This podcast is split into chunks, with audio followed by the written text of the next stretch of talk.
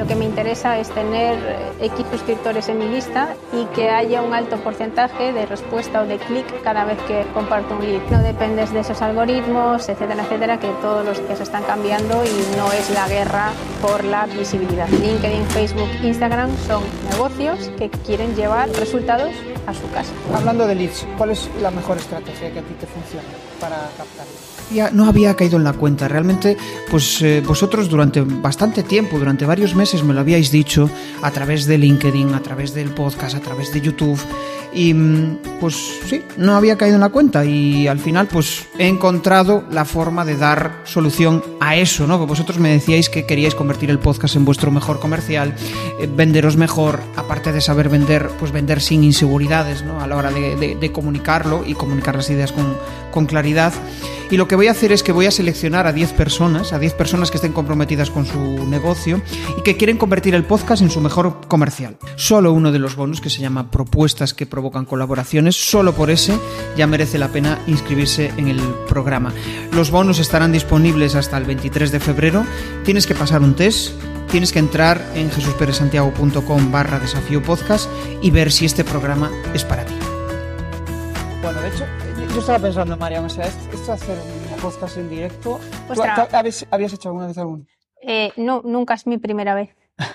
Decir esto con 41, Pues se me hace súper raro. De hecho, tengo pánico escénico, o sea, lo paso fatal hablando Pues, delante de, de- estamos aquí en el mejor sitio para salvar el pánico escénico. Así que mi primera vez, la tuya también, pues a ver qué tal. A ver, yo creo que hay varias cosas que, que marcan un poco el, mi emprendimiento online. ¿no? Por un lado, el hecho de que hubiera MIG, o sea, eso fue lo que marcó quizá el, el inicio de todo, me hizo pensar muchas cosas, me replanteó mi modelo mental. Y después también el hecho de que mm, estaba en un punto en el cual no encontraba sentido a lo que estaba haciendo. Y, y tengo como la necesidad siempre de, de encontrar un sentido a lo que hago. ¿A- a- ¿Tú tienes esa sensación? A ver. uf, a ver, mi sentido era que estaba hasta el gorro de mi trabajo por cuenta ajena. Yo era directora de marketing digital, he estado en el mundo del marketing muchos años y necesitaba libertad de acción, de actuación para hacer lo que yo quería. Y me lancé eh, al emprendimiento, creyendo que, bueno, pues solo necesitas un eh, portátil, una conexión a Internet y a vender. Pero la realidad es un poco diferente. Y, eh, pero bueno, la cosa salió bien las dos primeras semanas y después ya vino la pandemia y ya todo eso ya devino en cosas eh, complicadas, pero eh, que me han dado mucho aprendizaje. Tal cual. Bueno, pa- para poner un poco en situación a la gente, que al final un podcast, eh, un podcast conversacional, al final lo que se busca es un café, estás tomando un café tranquilamente, de repente metes una cámara, metes un micro y las personas pueden cotillar. Y eso es un poco la magia del podcast. ¿no? El, el que puedan sentir esa sensación de que están en una conversación privada, que es un poco lo que, lo que buscamos nosotros. Lo que vamos a hacer ahora. Tal cual. De hecho, se me hace raro que no haya intro, que no pueda hacer mi speech inicial, ¿no? Mm. Es, es un, poco, un poco raro todo esto, pero mm, creo que lo que hacemos, tú que también haces entrevistas, ¿no? Aunque eh, Pocas, estás más pero enfocada en... sí. Yo, yo mi podcast es solo entrevistas, ¿no? Lo que buscamos al final es crear un, un ambiente de calma para que la persona empiece a decir cosas que habitualmente pues No suele decir. no suele decir, ¿no? De hecho, el otro día escuchaba, no recuerdo qué podcast era, y, y- y trajeron a una persona famosa y dice, claro, es que me pusieron allí un café, yo estaba allí como Dios, tal, y empecé a decir cosas, y Y, después, me claro, salen que los, estaba en el podcast. y salen los microcortes en, en TikTok, y, y tuvo que desdecir, eh, que- creo que era, bueno, era un actor, no, no me acuerdo de, de esto. Vamos a pensar un poco en, en- Venga, va. en las cagadas. En las cagadas del emprendimiento, Sí, que son unas cuantas. sí. Venga, empiezo yo con una. Pensar que el emprendimiento va de lo que tengo en mi cabeza y no del público objetivo al que me quiero dirigir. Me explico.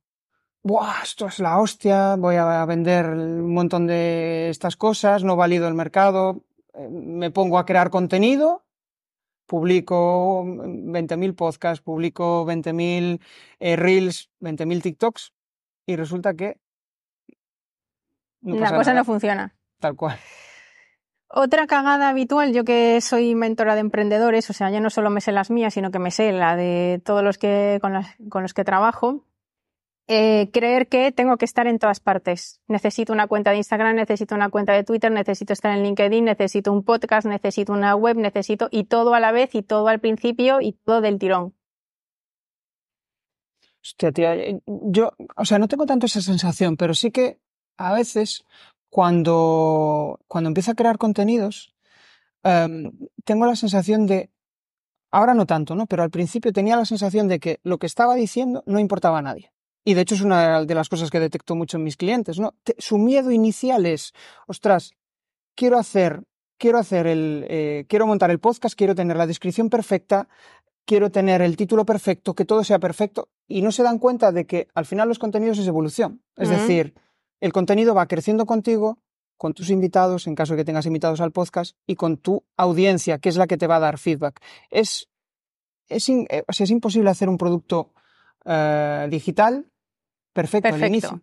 porque no, no, sabes cómo funciona. Esa es otra cagada, es decir, eh, esperar quizá demasiado a tenerlo perfecto. Hoy mismo, de hecho, hablaba con una, con una emprendedora de esto esperar a tener todo perfecto, es decir, ese plan de contenidos perfecto, la presencia en Instagram perfecta, el eh, no testar el servicio antes, esto es una cargada bastante habitual en el caso de que vendas servicios o en el caso de que vendas producto, esperar a tenerlo todo súper empaquetado y solo en ese momento soltarlo y venderlo. Crea su error porque te puedes encontrar ahí en ese momento que el mercado no responde a eso y no quiere comprarla si lo hubieras testado antes, pues seguramente habrías acortado tiempos y hubieras validado tu idea. Estoy pensando en el método Lean, ¿no? Que al final funciona genial. De hecho, yo la, la, mayoría de los productos digitales que lanzo aún no existen. Correcto. Simplemente válido a través de un lead magnet o, o algún contenido que me permita eh, detectar esa necesidad, ¿no? Funciona muy bien en LinkedIn, pues crear un contenido. Oye, que estoy pensando en esto, no sé qué, ¿qué, qué os parece? Y de ahí ese, ese feedback es oro.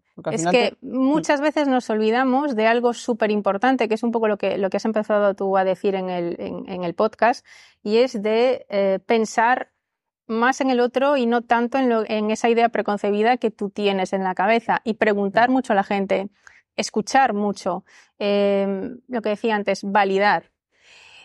Y darle un poco también de eh, intriga al tema, es decir, esto de que se hace mucho en la publicidad, de cebar, ir contando poquito a poco cosas que vas haciendo, que la gente encuentre un poco, que tenga ganas de saber cada vez más y no esperar eso, a lo perfecto, soltarlo en un momento así del tirón. Lo del empacho de contenido, ¿no? Mm. Al final, eh, he escuchado el otro día a Irra Bravo que decía, joder, eh, dale muchos ques, pero no des tantos comos, ¿no? Sobre todo, si tu negocio se dedica a la formación, eh, pues darle los comos es como ya te has cargado tu negocio, ya no, eh, no, no quieren más, ¿no? Eh, ya hay exceso de, de, bueno, de contenido. eh, difiere un poco de Irra Bravo, uh, madre mía, pero sí, eh, difiere un poco. Yo sí que soy de contar el cómo, quiero decir, al final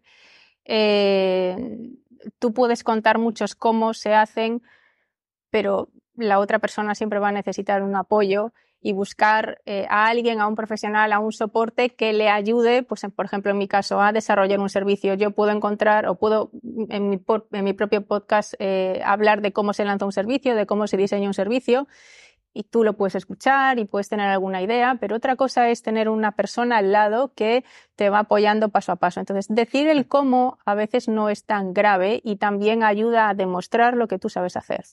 Tal cual. O sea, ¿Sabes dónde creo que decir el cómo sí que afecta bastante? Si son infoproductos. Pues yo qué sé, pensando en eh, el propio Isra, ¿no? Claro, si tú realmente eh, no eres mentor y donde ahí lo que haces es ayudar a la persona que pase de A a B, mm. pero si en cambio tu negocio depende simplemente de yo te doy un vídeo con una masterclass o con un contenido y eso te va a resolver el problema, claro, si dices los cómo es, es, es complicado, ¿no?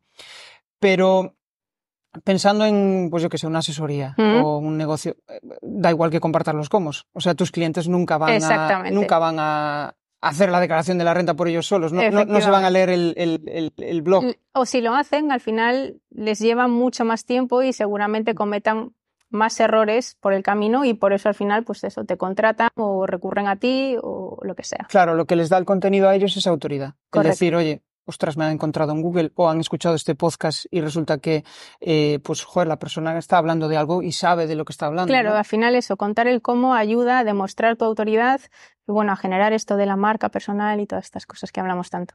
Otra cagada. que se te ocurra. Otra cagada mía, ¿no? O en general. Eh, voy a pensar. eh, A ver, yo creo que el- el- la principal fue el no, no saber a quién tenía que comunicar. ¿A quién le hablo? Lo del valle en persona. Sí. Sí, eso, eso también tiene miga. Es decir, eh, muchas veces cometemos el error de no segmentar o de no, eh, esto que se llama el nicho del mercado y todas estas cosas, pensando que eso nos quita mucho trozo de pastel. Y entonces eh, pensamos que vamos a perder ahí pues o pasta, clientes, oportunidades, cuando en realidad lo que debemos hacer es especializarnos. De hecho, fíjate, o sea, em, una de las cosas que sucede cuando empiezas a crear contenidos es eh, empiezas a preguntarle a la gente, que esto es clave, empiezas a preguntarle a la gente cómo, cómo te perciben, ¿no? Mm, Eh, y, y yo al principio, cuando creé mi proyecto, uno de mis primeros proyectos, que era crearpresentaciones.com, la gente no me relacionaba con, con eso, ¿no? Era como, no, yo te veo más como eh, comunicación, ¿no? En cambio, cuando empiezas a nicharte, a, a meterte, la- las personas dicen, hostia, necesito esto. Y pienso en esta persona, ¿no?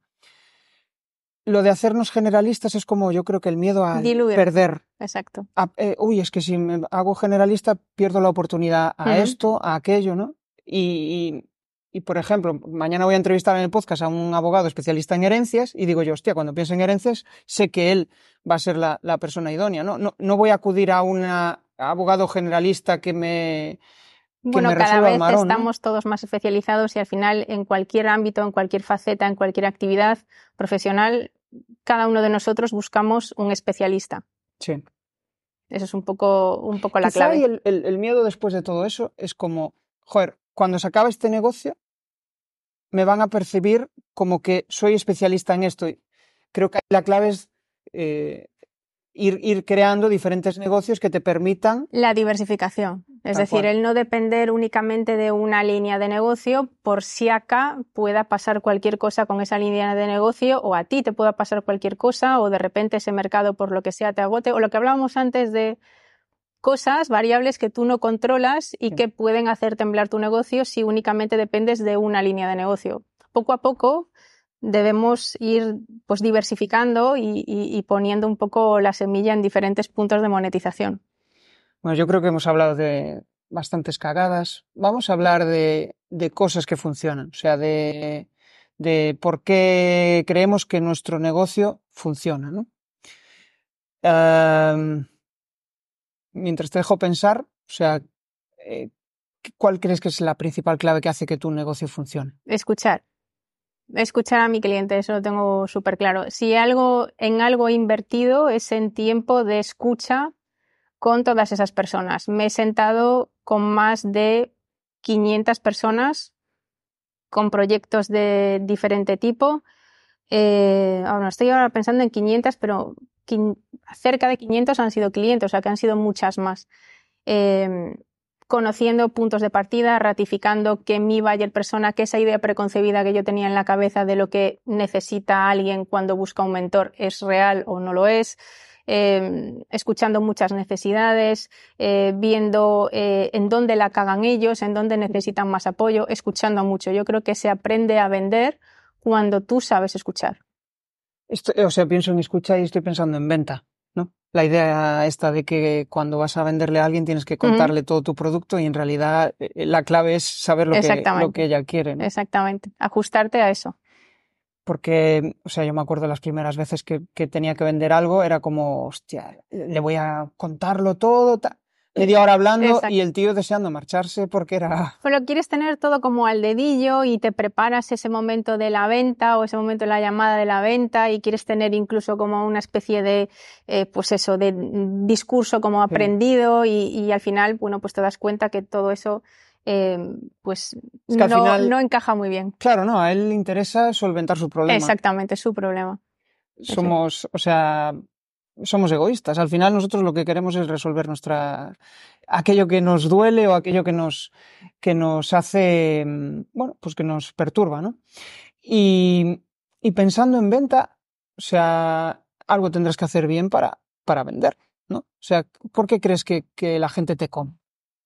Yo creo que por, eh, por la autoridad también a la hora de la comunicación, es decir, eh, eso que decía antes de que hablar del cómo tampoco es tan malo, sino para mí, en mi caso, todo lo contrario. Que la gente me perciba como alguien que controla un poco de lo que habla, pues también eso arrastra, arrastra bastante. Em, la seguridad con la que hablas o con la que tú te proyectas también es algo que engancha mucho. Eh, cuando tú tienes, pues eso, mucho miedo, titubeas mucho, estás como muy nervioso, empiezas un poco a dudar de ti mismo y esto se nota, tienes muchos bloqueos, muchas creencias limitantes. Eh, para salvar esto pasa un tiempo, pero una vez que lo salvas, eso acaba generando pues mucho, mucho match con las otras personas. O sea, lo de la inseguridad yo creo que es clave. sí. Mm.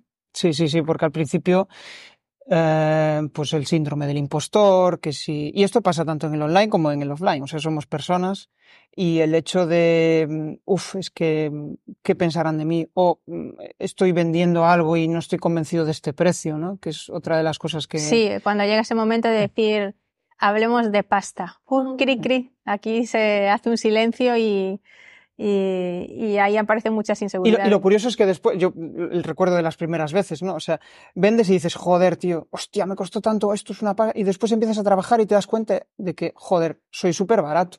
Eh, también. El trabajo, que vendes muy barato. Que vendes muy barato, porque al principio, pues eso, sobreestimamos también mucho nuestro tiempo, creemos que tenemos tiempo para todo. Esta es otra cagada también en relación a esto, que lo podemos hacer todo, sobre todo los emprendedores digitales, al principio te crees que puedes hacer todo, generar contenido, hacer una web, me veo no sé cuántos vídeos, genero un infoproducto, eh, me voy a no sé cuántas charlas, eh, también me voy a tener, tener este rol de speaker, eh, te crees que, lo puedes hacer todo. a, mí me, a, mí me, pasó eso en la pandemia, yo creo que estaba, no sé, 18 horas sí, sí. viendo contenido hasta que un día dije, hostia, tío, esto, o, o, me centro y empiezo a... La parálisis por el análisis. Sí empiezas a comprarte 20.000 formaciones, cursos, los quiere ver, lo quieres ver todo. Esto es también cagadas habituales que cometemos, yo creo que todos, y es algo por lo que pasamos casi todos. o sea, yo en su momento pensaba, es algo mío, ¿no? Pero después empiezas a hablar con el resto de gente y dices, hostia, no soy un bicho raro. Sí, sí, nos pasa la, la gente le, también le pasa estas, estas cosas. Yo creo que hay una cosa que también le preocupa a la gente y es el tema de cómo damos visibilidad a nuestros negocios, ¿no? Porque en el offline, pues quizá lo más tradicional es, bueno, pues hago un networking, me voy a un evento, y en el, bueno, en el offline, en el online es diferente, y la gente dice, hostia, pero ¿cómo voy a, cómo la gente me va a comprar estando en LinkedIn o creando un podcast, no? Uh, ¿Cómo hacemos para generar visibilidad? Lo primero, no obsesionarse con la visibilidad. Nos obsesionamos con los KPIs del ego. Es decir, quiero tener no sé cuántos miles de seguidores, quiero tener no sé cuántos miles de visualizaciones. En realidad lo importante no es eso, lo importante es que el ratio de personas que te siguen o que han llegado a ti, que haya un porcentaje interesante y viable de personas que al final te contactan y que después al final eh, te acaban comprando. Esto del ratio de conversión afinar un poco ahí, exactamente, afinar el embudo. Claro, al final es como, resumiendo un poco lo que, lo que has dicho, es, vale, yo eh, capto a personas en frío, que no me conocen de nada, que de repente ven lo que hago y le dicen, oh, qué guay, este tío me mola. A partir de ahí, pues le doy algo que les parece interesante y que esté relacionado con mi negocio y eh, a partir de ese momento, pues puede que agenden una llamada conmigo o eh, una conversación o directamente compren el producto a través de un, de un link, ¿no? Es, eh, es un embudo tradicional, solo que llevado al, al mundo online. Y escuchaba, escuchaba un podcast, creo que Iván Orange, ¿no? Que decía que, eh, joder, lo de lo que decías de la viralidad, ¿no? Buah, viralidad, muchos contenidos, pero eso no tiene por qué trasladarse en ventas. Eh, al final, las ventas vienen detrás de una estrategia, ¿no? De realmente dar con el público adecuado. construir esa relación, trabajar esa relación. Esto suena así como muy feo, pero en el mundo del marketing se dice así, calentar esos leads hasta que al final están más cercanos a esa venta o, o a generar ese contacto o esa llamada o lo que fuere. Al final no es tan distinto de vender en offline. Al final todo se basa en relaciones y conversación y a partir de esos contenidos que yo lanzo, que yo publico, eh, que yo comparto en donde sea, en los distintos canales que yo tenga, al final la esencia o el objetivo es ir construyendo una relación con esas personas para que poco a poco te vayan conociendo y vayan entrando un poco también en tu mundo, sepan qué es lo que puedes hacer por ellos, comunicarles muy bien el beneficio de eso que vas a hacer y al final un poco eh, llevarles o a un newsletter, por ejemplo, a una base de datos o, a lo que sea. La newsletter es cojonuda, es algo que genera confianza. O sea, yo estoy suscrito, no sé, 20 newsletters, donde al final eh, es como que, bueno, pues te dan esas pinceladas, te hacen reflexionar y, y sobre todo estar en la mente. es, como, es. como montar un comercio en príncipe. Eso es. Eh, todos los días pasas por allí. metros cuadrados en la cabeza de esa persona y cada X tiempo pues le envías un mensaje eh, que le ayuda a avanzar de alguna forma o le agita o le hace pensar lo que decías y eh, bueno, eso seguramente le va a hacer estar mucho más cercano a la venta. Tal cual. Es que joder, muchas veces pensamos que la venta es, em, pues, impactos, ¿no? Que sí, pero la venta es más relación. Para mí es totalmente relación y totalmente conversación. Es la consecuencia de haber hecho muchas cosas antes. La venta es el final un poco del camino, bueno, de ese camino hasta la venta. Después comienza otro tipo de relación eh, que mucha gente también se olvida de lo que pasa a partir de una venta. Esa es otra cagada muchas veces y no apostar por la fidelización o no apostar por esas recompras, eh, pero al final la venta, lo que decía, es una consecuencia de haber hecho muchas cosas antes. Hostia, dices fidelización. Al final el, coste de traer a un cliente nuevo es muchísimo mayor. Y, no, no, solo en el coste del precio que te pueda costar hacer publicidad, o, sino el, el, coste de estar desgastado haciendo reuniones con personas que todavía no te conocen o no te valoran y en cambio eh, aquel que te valora, aquel que está contigo, em, pues que, que pueda hacer una recompra o, que... No, y hay, o recomendaciones. O recomendaciones. Yo, ahí hay un modelo que a mí me gusta mucho, que es el de las membresías, ¿no? Membresía recurrente. Entonces, pues he detectado un determinado dolor que eh, es recurrente, es decir, pues como una asesoría, ¿no? Una asesoría, tú tienes que hacer los impuestos cada mes o cada semana, o, bueno, cada tres meses. Qué dolor. Y, hay un, qué dolor. Y, y eso hace que tú tengas la necesidad de cubrir, de pagar mensualmente, ¿no? Entonces, pues, eh, te inventas algo en función de lo, de, lo que haya en ese momento, ¿no? Y hay, es que hay membresías que eh, realmente pagas por igual un vídeo a la semana. Y dirás, ¡guau, qué locura! Para... Pero es que para un emprendedor, el hecho de tener la información filtrada y no tener que... Eh, pues Buscar, bucear, eh, comértelo tú solo, eh, no, no es... A veces pensamos que, que, lo bueno está en a lo mejor en dar mucho o en dar demasiado y eso, eso muchas veces pasa en las membresías, en aportar demasiado contenido para que la gente en cuanto venga pues vea un montón de piezas de contenido, audios, vídeos, cursos, etcétera, etcétera. A lo mejor lo que necesita justa una persona emprendedora es que me des la pieza justa que yo necesito en este momento para poder consumirla y, no tener que perderme en toda esta marabunta. Yo, por ejemplo, bueno, una de las cagadas de las que hablamos al principio era que eh, lo que hacemos los emprendedores o muy habitualmente es apuntarnos a muchos cursos, a muchas formaciones que al final ni siquiera somos capaces de consumir. Yo tengo, he comprado muchos cursos y formaciones incluso caras en las que me he gastado pasta que tengo todavía sin abrir.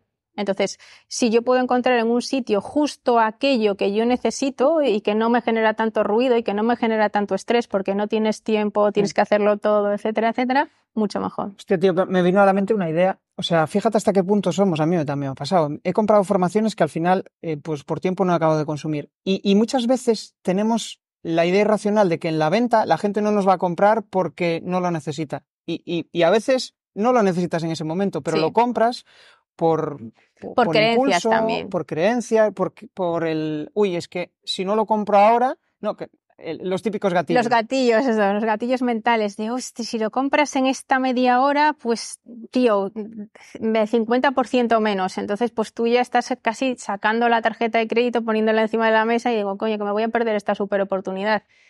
A lo mejor no es tampoco el momento de comprar, pero lo haces.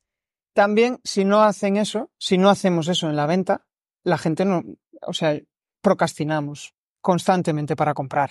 hay que hacer pequeños pulls en la venta también para animar a la gente a, bueno, pues eso, hay diferentes gatillos que, bueno, el señor Cialdini sabía mucho de estas Sí. cosas y, y hablaba mucho de, de cómo eh, el propio lenguaje, la publicidad, etcétera, etcétera, pues tú puedes llevar un poco a tocar un clic en la cabeza de esa persona para que se desencadene una decisión de compra. Sí, de hecho, fíjate, te- o sea, me tiene pasado algunos clientes que me dicen, hostia, tío, por, por la insistencia, ¿no? El, el típico mensaje de Mm, seguimiento mm. que te dan las gracias, Mm. tía, gracias.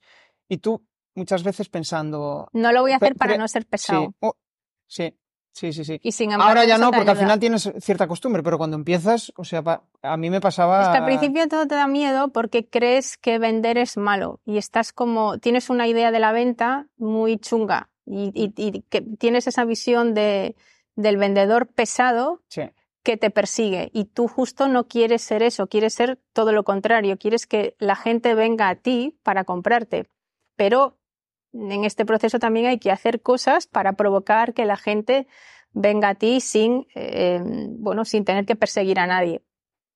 Pero eso es parte del, Y- y del yo- viaje. O sea, ahí el podcast, yo creo que, joder, la, la prospección en frío es algo incómodo en general para todo Dios. O sea, yo creo que no hay nadie que no.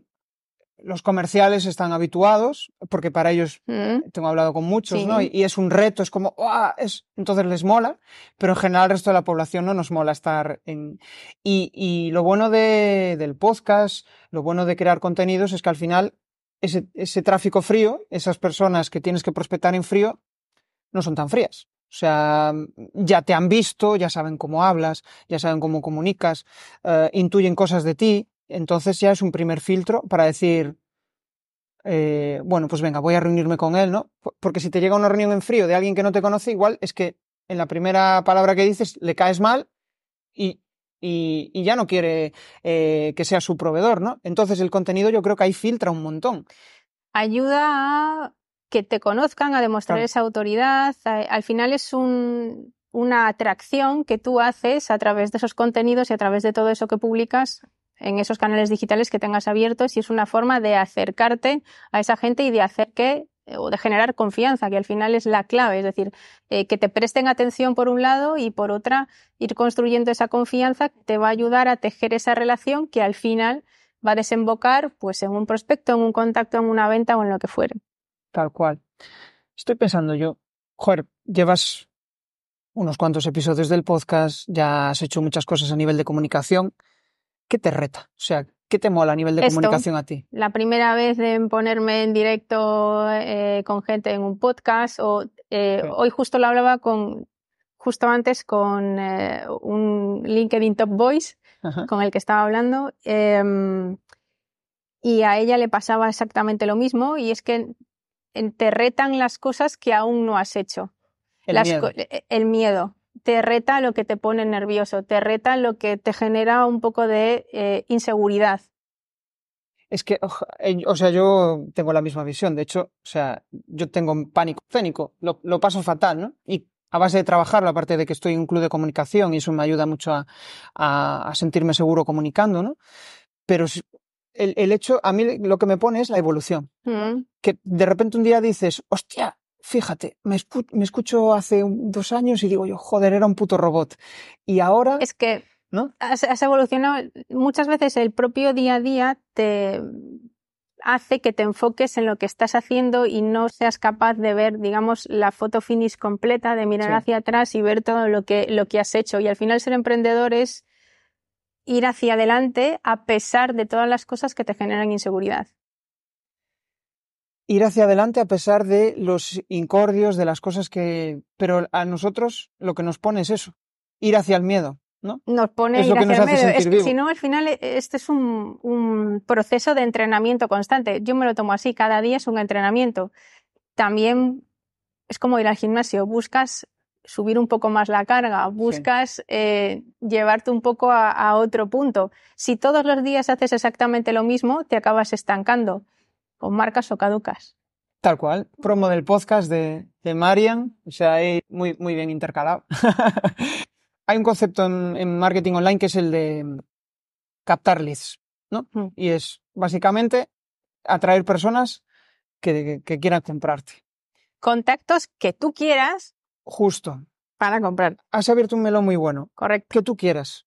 Porque parece que los negocios muchas veces van en base a lo que quiere el cliente y no a lo que quiere uno como emprendedor, ¿no? Y ese equilibrio es la clave. O sea, porque si no, generas un negocio, resulta que estás vendiendo la leche, te va genial, pero no te ves ahí, porque no te gusta el cliente con el que estás, no te sientes cómodo. Entonces, tú como mentor al final tratas de encontrar ese equilibrio, ¿no? El equilibrio entre lo que a ti te mola, pero que no solo porque a ti te mole genial y flower power, sino que haya una necesidad en el, en el mercado. Esa es una cagada de inicio bastante importante que casi todos o muchos cometemos. Es decir, eh, partimos de esa idea preconcebida, lo que hablamos también un poco al principio, sin saber, es decir, vale, a mí lo que me gusta, mis fortalezas son esas, pero ¿qué pasa si el, el mercado no demanda esas fortalezas? Si no hay salida en el mercado para esas fortalezas o si no hay nadie que lo quiera comprar, a lo mejor a ti es algo que te encanta, que te pone muchísimo, que lo hace súper bien, pero nadie te lo va a comprar. Bueno, pues vas a tener un hobby y no un negocio. Y, y, y, claro, lo del hobby, y sobre todo que no encuentras resultados. Cuando, cuando no Te empiezas a ver resultados, eh, a los tres meses Abandonas. dices adiós. Abandonas, abandonas porque ves que no hay ahí ni- nada que te enganche. Al final también lo cierto es que es un camino duro, un poco travesía en el desierto, sobre todo al principio, y entonces también con esos primeros logros o hitos que vas consiguiendo, pues los primeros 10 leads o los primeros 10 que se han sentado conmigo Sí. o las primeras escuchas en el podcast. Empiezas a valorar todos estos pequeños hitos y eso también te empodera a ti a querer seguir. Si todas esas cosas no las vas consiguiendo al principio, eh, te desenganchas pronto de lo que es tu proyecto y empiezas a dudar de todo. Y lo, y lo lento que es al principio sobre todo. ¿no? Después llega un punto en el que parece como que eh, se alinean los astros y, y- y todo se acelera un poco más, ¿no? Coge un poco de inercia y, y va la hacia adelante. comparación. O sea, porque cuando vas en esa, en esa fase, claro, empiezas a ver en LinkedIn, empiezas a ver gente que "Buah, he conseguido 5.000. Todos son mejores que tú. Sí, Mm, cierto. 5.000 contactos en un año haciendo contenidos y tengo 100 likes y tal, pero no- sabes lo que hay detrás de todo eso, ¿no? Exacto. Ni el esfuerzo que ha llevado todo eso. Es decir, en las redes al final todo es muy, muy, parece muy fácil. Es decir, no, no se ve todo el iceberg que hay debajo de la superficie. Se ve solo la parte de la superficie, seguramente lo que más brilla, lo que es más seductor, lo que, lo que impacta más, pero debajo hay muchas horas de trabajo y, y mucho esfuerzo seguramente que no se ve y que es a lo que mucha gente tampoco está dispuesto. Y, yo creo que la labor que hace esa gente, ¿no? Que al final, no sé si definir los vendehumos o, bueno, depende, ¿no?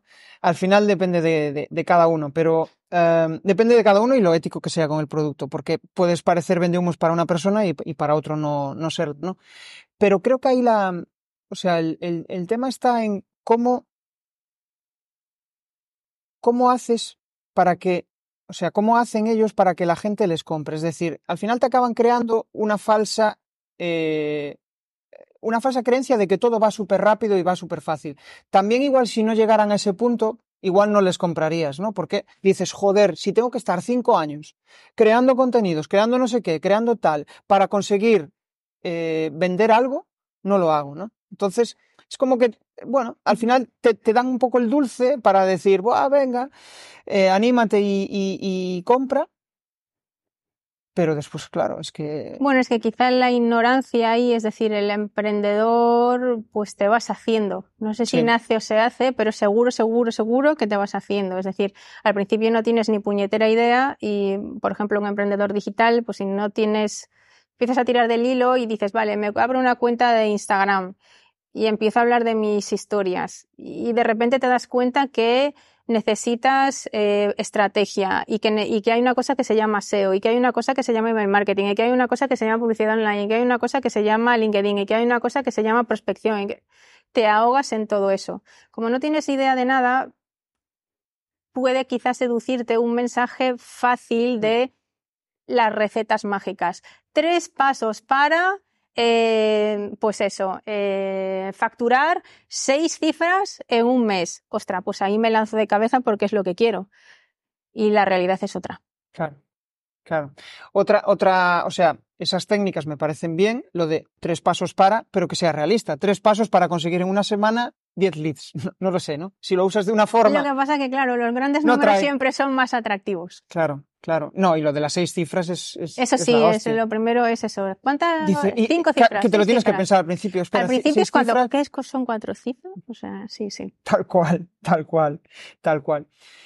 Um, hablando de leads, ¿cuál es la mejor estrategia que a ti te funciona para, para captarlos? Hablar de verdad. Uh -huh. Quiero decir, al final eh, yo intento alejarme mucho de todos esos mensajes y yo soy eh, intento ser más realista y tampoco cegarme demasiado otra vez con el número del ego, es decir, a mí eh, lo que me interesa es tener X suscriptores en mi lista y que haya un alto porcentaje de respuesta o de clic cada vez que comparto un lead o de eh, respuesta cada vez que, por ejemplo, pues ahora lanzo eh, la próxima edición del mentoring y ya está cubierto y no he tenido que hacer prácticamente push en las redes sociales y prácticamente ni siquiera lo he dicho. Pero gracias a la lista se ha convertido o están casi todas las plazas cubiertas, con lo cual eso es un buen síntoma. Claro, y, y, no dependes tanto de Instagram o de LinkedIn. Y no dependes de esos algoritmos, etcétera, etcétera, que todos los días están cambiando y no es la guerra por la visibilidad. Claro, al final, pues Instagram, Facebook lo que quieren es sacar pasta de la publi. LinkedIn, Facebook, Instagram son negocios que quieren llevar, pues eso, resultados a su casa. Como es normal, Claro. como hacemos tú, como hacemos yo. Tal cual, tal cual. Otra cosa es que es un buen escaparate. Correcto. Para nosotros es un Todo buen el mundo quiere estar ahí, exacto. Sí, pero a la larga lo ideal es traerlos hacia tu casa. Eso es lo ideal, manera. por eso el tema de la captación de leads, por eso sigue siendo muy buena idea tener una web personal, ya sea más o menos compleja, pero sigue siendo muy buena idea, sigue siendo muy buena idea tener un blog, aunque ya no sea tan sexy eso de Sí. escribir en un blog, pero sí que sigue siendo muy buena idea atraer la gente a tu casa, que es el sitio don- donde tú realmente puedes controlar lo que pasa. Me estoy acordando de una de las cosas que decías tú, ¿no? Cuando, cuando empezabas a emprender, te sigo desde hace años, y decías algo así como, joder, cuando empiezas no necesitas una página web, no necesitas una cuenta en Instagram, no necesitas, lo que necesitas es una idea de negocio y gente que te la compre. Exactamente. Porque parece que el emprender online es, pues eso, lanzarte a crear contenidos, eh, lo que yo le llamo el síndrome del influencer, ¿no? Mm. Que es compartir tu vida y, y- y esperar a que alguien llegue y genere negocio. Lo veo con muchos podcasters, ¿no? O sea, cuando, eh, me entrevisto con, con mucha gente eh, relacionada con el mundo del podcast y uno de sus mayores em, retos es monetizar. O sea, es como, claro, generan contenidos, mm, tienen audiencia, pero realmente dicen, joder, pero ¿cómo consigo hacer negocio con esto? ¿O cómo consigo patrocinadores? ¿O cómo consigo...? Claro, realmente puede ser que fluyas, que, que te encante comunicar, que seas muy buen comunicador, pero que no haya negocio detrás. Hay un canal de comunicación, ahí es donde está la diferencia entre un negocio y un canal de comunicación. Exacto. Es decir, eh, volvemos un poco al principio. La fase que es la que a la gente menos le interesa a lo mejor porque queremos, somos muy cortoplacistas y queremos resultados muy rápidos. Entonces te, te saltas fases Mm. del camino. Entonces te saltas la fase del testing, de la validación, del probar. Sí. Quieres buscarlo, es un paquete cerrado, lo pongo cuanto antes en el mercado, lo comunico y que aquí todo el mundo me compre y entonces facturo las seis cifras en un mes o más Sí. me compro un Lamborghini. Vale, pues no. Eh, entonces, te has saltado fases de ese proceso y, y eso hace que incurras en un montón de errores. Y, y lo, lo curioso también es eh, facturación versus eh, ingreso real. Rentabilidad, Rentabilidad. también. Porque claro, puede ser, igual factura- facturaste seis, seis cifras, pero invertiste seis cifras en publicidad. Correcto, y esto pasa también muchas veces. Es decir, vale, pues eso, quiero facturar más, no sé qué, no sé cuánto, vale, y al final te acabas gastando en publicidad online no sé cuánto, o te vuelves muy dependiente de determinados sistemas de captación que al final hacen igualmente que tu negocio no tenga pies sólidos o no tengan bases sólidas. Pues ojo, cuidado también a eso. Y, y otra, otra cosa que también me quedo muchas veces es em, factura 10.000 euros em, en una semana tal.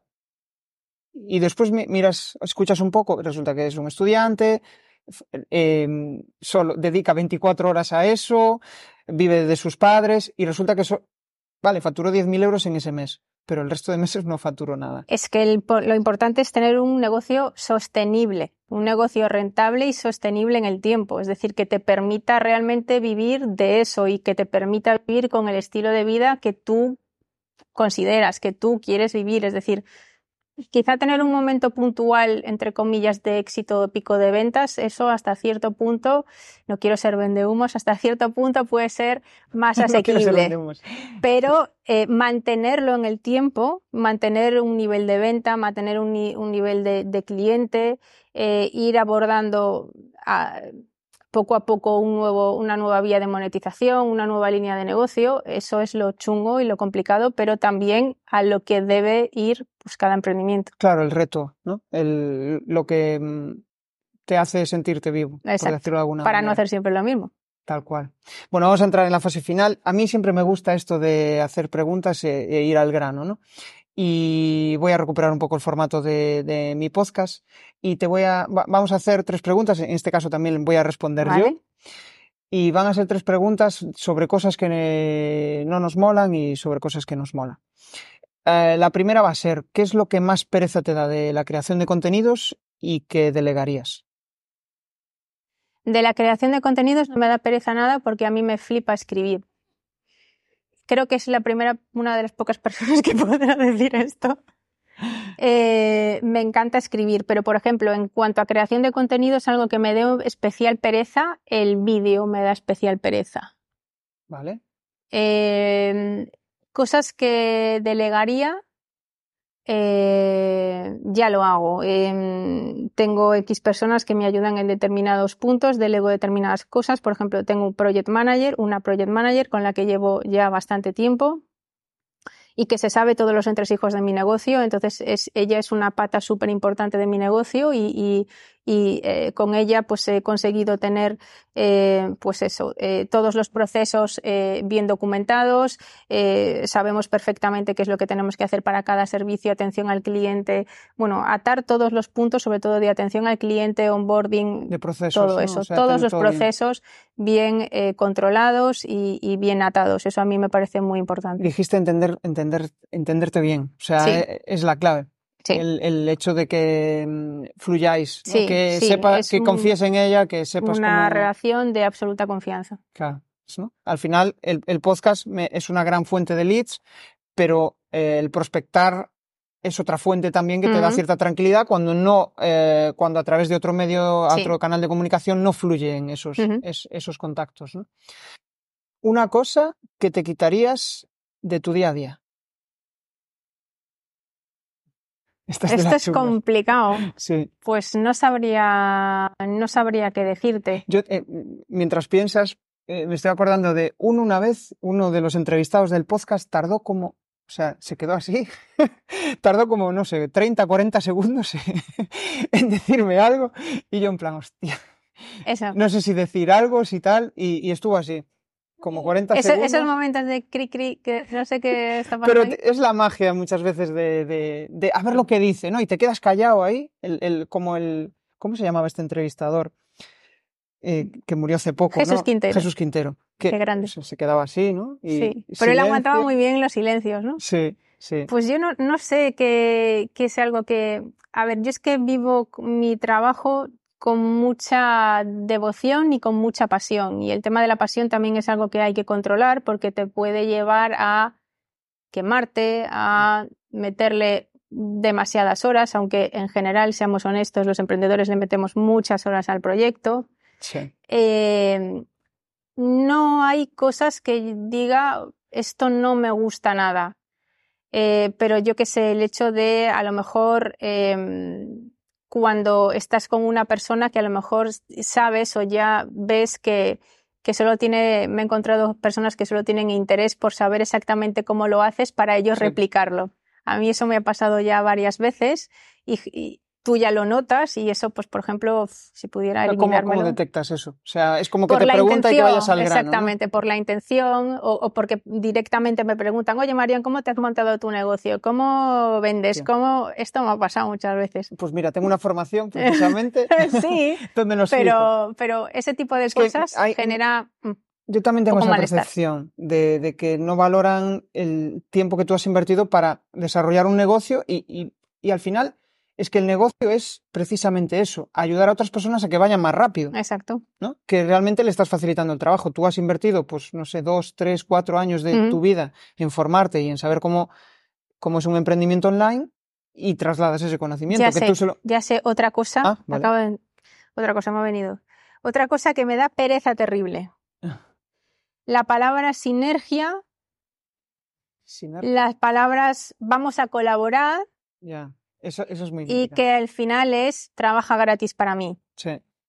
Sí. O tengo muchos contactos y eso te va a dar muchísimo También, negocio, me lo mi haces pago contigo es te voy a dar visibilidad.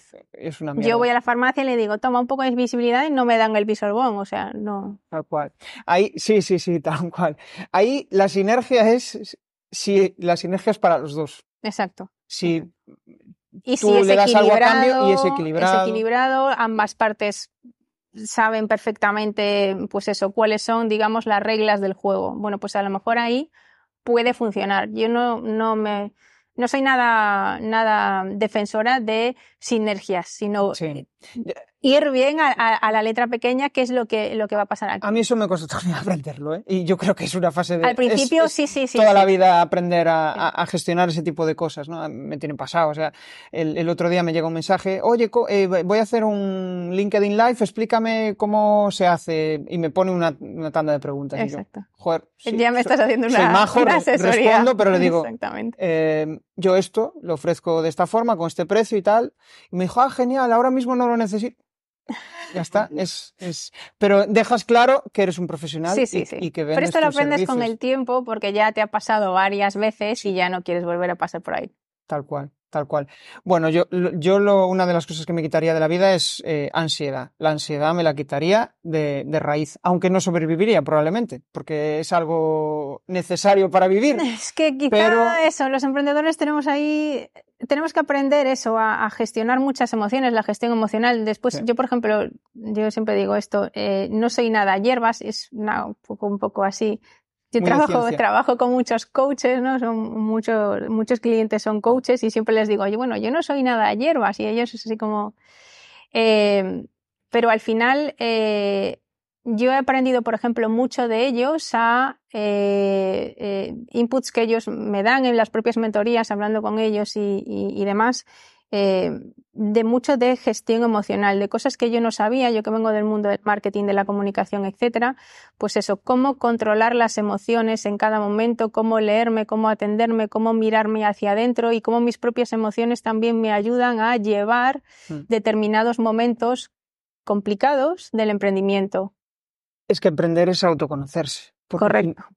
Y, y- y te ves obligado, porque si realmente no sabes hacia dónde quieres ir, si no te has hecho preguntas en plan, ¿qué quiero en mi vida? ¿Qué, ¿no? Que parece, uff, qué incómodo. A mí me generaba muchísima incomodidad al principio, ¿no? El, ¿en qué eres bueno? ¿Cuáles son tus fortalezas? Yo, ¿qué coño sé? Y sobre que- todo entrenarte a nivel de mentalidad, el, el saber llevar momentos, saber controlar momentos de subidón y que Sí. tampoco se te vaya la olla. Saber controlar momentos que a lo mejor estás un poco, pues eso, pues que a lo mejor la venta escasea, pues que tampoco eres el peor. Sí. Eh, saber controlar todas emociones, eh, eso es difícil y aprendes poco a poco. Te- tenemos la tendencia de engancharnos a esa emoción primaria que surge. Pues yo qué sé, estás eufórico, eh, viene la gente, qué guay, no sé qué, y, y, y, y de repente, eh, al mes siguiente, no sucede nada de eso y dices, joder, soy una te mierdecilla. vienes abajo, sí, Sí, te vienes cual, abajo. Entonces, cual. por eso es una montaña rusa de emociones que hay que aprender a gestionar y mucho del emprendimiento o mucho del éxito del emprendimiento, creo que viene mucho también de ese entrenamiento de mentalidad que tú tienes. Tal cual, tal cual. Bueno, pues vamos a acabar con la última y sería un reto para los próximos 12 meses. Tener a mi bebé. A Baby O sea, Rebel. exactamente. Tener a Baby Rebel. Bueno, no 12 meses, porque ya. Un poco menos. Un poco menos, afortunadamente. Eh, pero, pero para mí, pues, por ejemplo, eh, afrontar mi emprendimiento con un bebé, sabiendo que pues yo soy la cara visible de mi negocio y lo que eso va a afectar a mi negocio, ese parón de la maternidad y cómo lo voy a llevar. Eh, soy autónoma, eh, si yo no trabajo, yo no facturo, es decir, eh, cómo voy diversificando mi negocio para no depender tanto, lo que decía antes, de una línea de negocio, es decir, cómo afrontar la maternidad por primera vez con un emprendimiento. Ese es mi reto ahora. tiene, aparte, yo estoy viendo ahí una oportunidad eh, una mentoría para, eh, eh, para madres ya me, lo, ya me lo han propuesto. Ya me lo Seguro que ya, sí, que, ya hay. Sí, Y sabes, joder, el otro día hablando con Marina Miller, em, le decía, hostia, tía, mira lo que están haciendo en este negocio, ¿no? Y ella me decía, hostia, pues, fíjate, no nos conocemos, pero hemos acabado montando el mismo tipo de producto que soluciona una determinada solución, ¿no? Al final, eh, parece que hay que inventar miles de cosas, la rueda, y somos bastante básicos. O sea, hay, tenemos tres problemas comunes. La salud, ¿no? El amor y, la, y, la, pasta. Exactamente, la pasta. Y de ahí al final eh, se, vertebran, se vertebran muchas, muchas cosas. Mi reto, mi reto es seguir escalando mi negocio. Eh, poder expandir el tema de la producción de podcast a las marcas. Em, estoy trabajando con marcas que quieren cambiar, o sea, quieren humanizarse, ¿no? Quieren trasladar su mensaje y que, tal como estamos haciendo nosotros, que sean conversaciones fluidas, que al final su público conecte con ese mensaje, porque estamos un poco cansados ya de, ¿no? De, de, lo robótico. De lo robótico, de los programas de radio, de, que o todo es súper happy flower o... Lo real es lo que ahora mismo nos tira, porque tenemos mucho ruido a nuestro alrededor y queremos que alguien nos hable de una forma directa, se exprese de una forma auténtica, sea de verdad. Sí, tal cual. Eso es, eso es lo que engancha. Pues sí. Y con esto, pues acabamos. Gracias.